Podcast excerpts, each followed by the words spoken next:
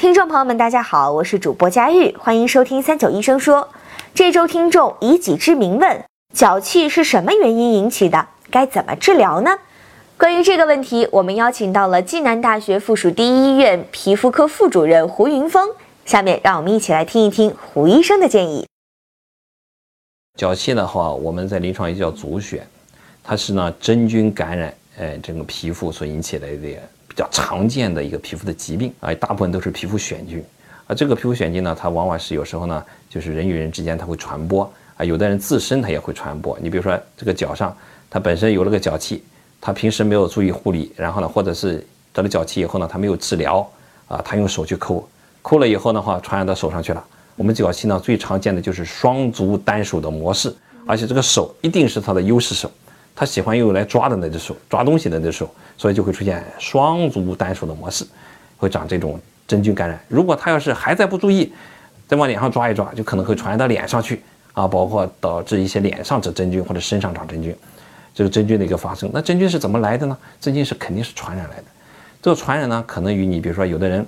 他出差啊，用这种宾馆里的他的公共的拖鞋啊，这个有可能会传染。再有一些，你比如说有一些人这个雨天。这个鞋子溅到水了啊，然后他没有注意，回家以后这个及时的去把它清洁脚部啊，或者把鞋子晾干呢，就直接穿他原来的鞋子，里边有真菌的种子，如果它发芽了，在我们的皮肤定植了，它就会得这个真菌。再就还有一些因素，你比如说家里有人得灰指甲的，我们有时候这个广告词一个什么灰指甲的一个传染俩是吧？灰指甲的患者得了以后呢，他不光他会传染他的这个呃自己，他还会传染给家里人。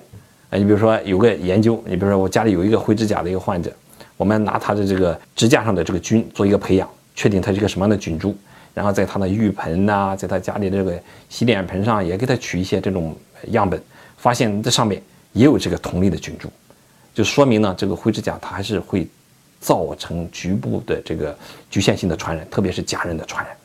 所以说这个真菌呢，它的来源呢是各种各样的。真菌我们要治疗呢，一个方面呢，它可能影响美观；再就是得了真菌以后啊，因为真菌它会分解我们的皮肤的角质层的一些物质，会产生异味，啊，就是感觉哎脚比较臭了啊，这会大家去治疗的这个原因。还有一个呢，真菌呢也可能会引起一些其他的并发症，啊，比如说这个我们脚趾缝里的这种镜子糜烂性的这种真菌呢，可能会引起一个单独，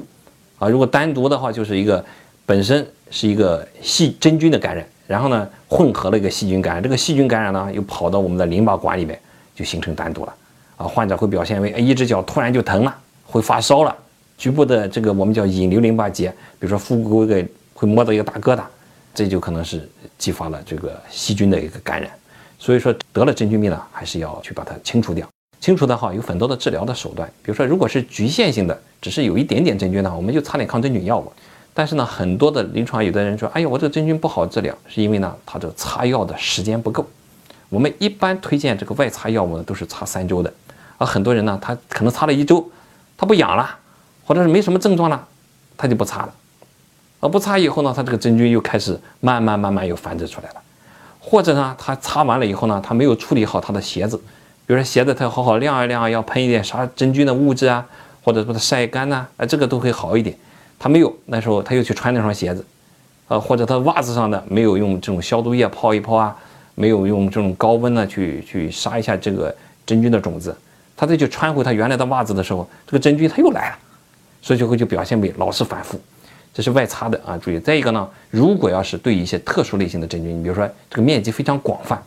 又加上这个真菌呢会导致我们皮肤的变厚的，有一些我们叫角化型的真菌，这个呢我们会考虑到口服的抗真菌药物。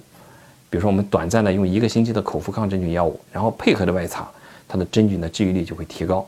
当然，它的治疗的这种方法也要因人和这个医生的治疗的这种，